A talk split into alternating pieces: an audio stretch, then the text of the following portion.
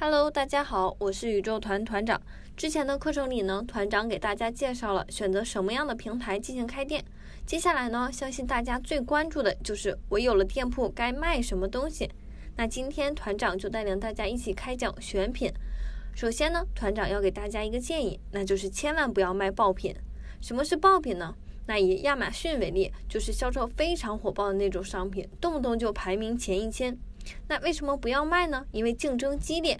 想一想，国内的电商平台的那种价格战，动不动天猫和京东杠上了，我比你少十块。那作为一个刚入行的小伙伴，你应该是站不动的，也没有必要去站。那好了，接下来和大家讲一讲团长和周围小伙伴的一些经验，供大家参考。第一个呢，就是善用自己身边的资源。想一想自己身边是不是有开工厂或者是有货源的小伙伴？比如呢，团长身边就有那种给国外奢侈品牌做针织衫、做 T 恤的工厂朋友，他们对海外的市场和潮流很了解，而且也在做跨境的生意，他们有很多第一手的信息可以分享给团长。当然呢，他们也可以给团长来供货，所以大家要多多利用身边的资源。那第二个就是幺六八八，对，还是这家阿里的网站。幺六八八上有一个跨境直供的板块，亚马逊上有很多卖家都是从阿里巴巴上寻找供应商和货源的，所以幺六八八的一些新品采购数据可以作为一个参考因素。而且有些品类里呢还有热销和飙升这样的榜单可以给大家参考。那更重要的一点呢，就是没货源的小伙伴可以直接在幺六八八上面采购。那第三个呢，跨境电商平台内的榜单。举个例子，那亚马逊这个平台上就 Best Sellers、New Releases 这类的榜单，就是热销榜和新品榜，大家可以多去看看这些榜单上的商品。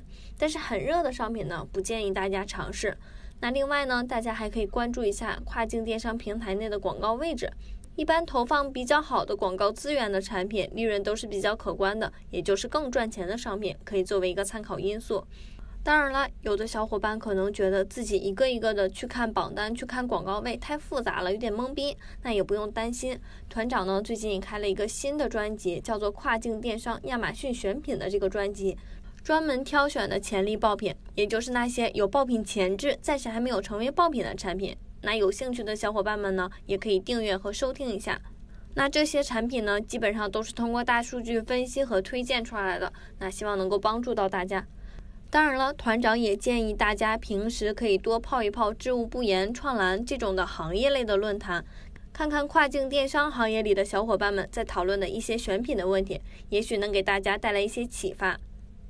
好了，那今天的课程就到这里结束了。如果大家有什么疑问和想法，欢迎在评论区留言，也可以给团长发私信。感谢大家的收听，我们下期再见。